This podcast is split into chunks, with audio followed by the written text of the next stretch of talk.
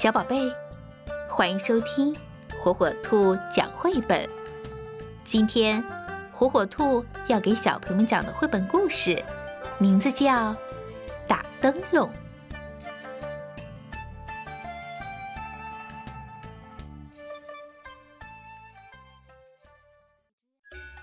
北方过年常常下雪，或日暮时分。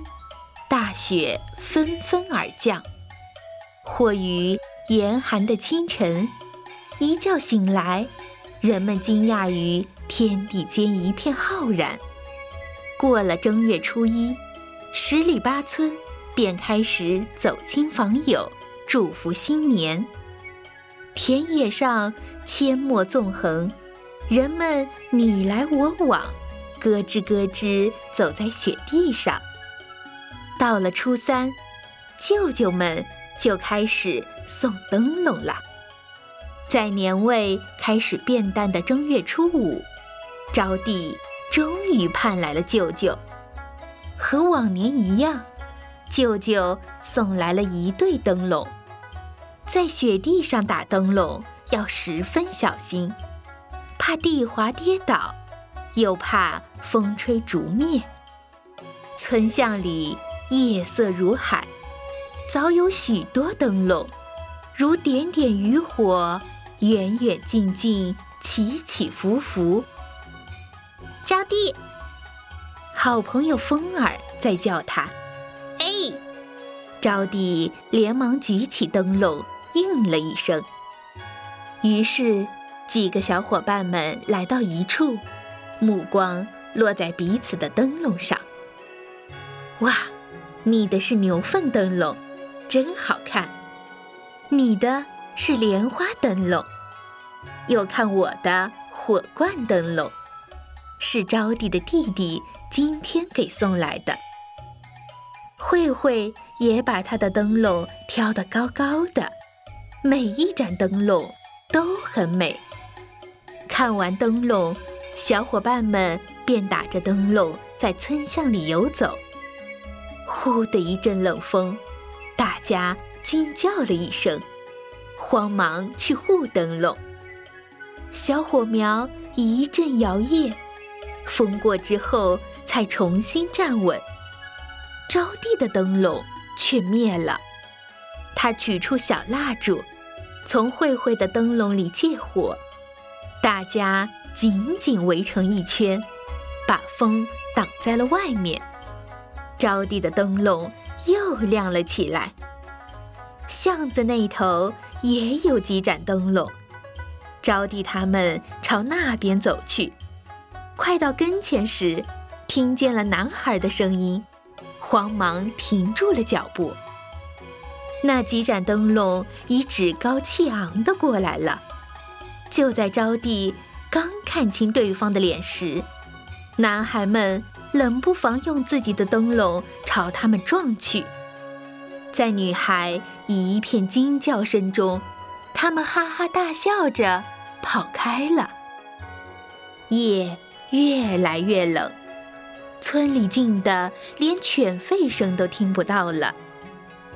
风儿说：“蜡烛快烧完了。”招娣望着灯笼里剩下的一点幽光，却站着不动。直到听见妈妈急切的声音：“招娣，几点了还不回来？”他们才急忙往回走，边走边约明晚早点出来。转眼之间已是正月十五，清晨，在一片噼噼啪啪的鞭炮声中，招娣醒来了。鞭炮声。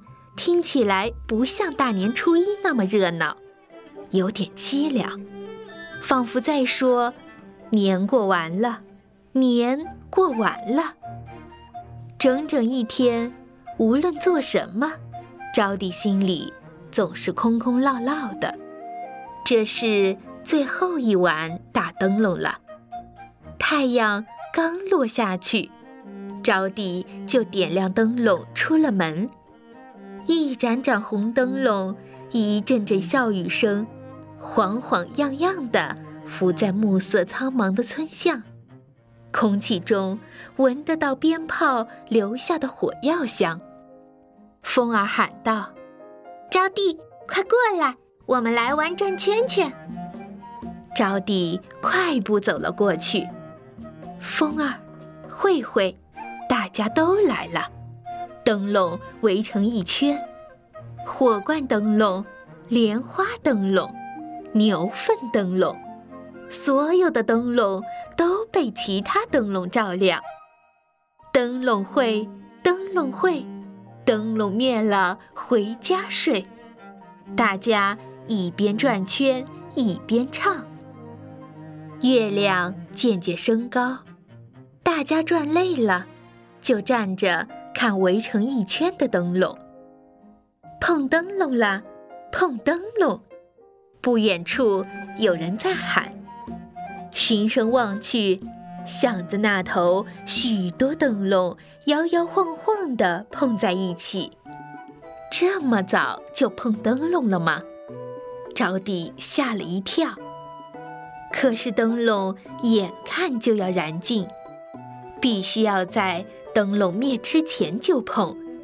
他可不想让舅舅害红眼病。不知是谁开头碰的，大家笑着。喊着碰了起来，一时间，所有的灯笼都烧着了。大家忽然安静下来。招娣看着火舌一点一点地把灯笼烧成一个黑乎乎的洞。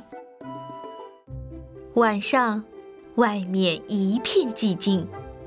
招娣躺在炕上，心里。充满了说不出的失落。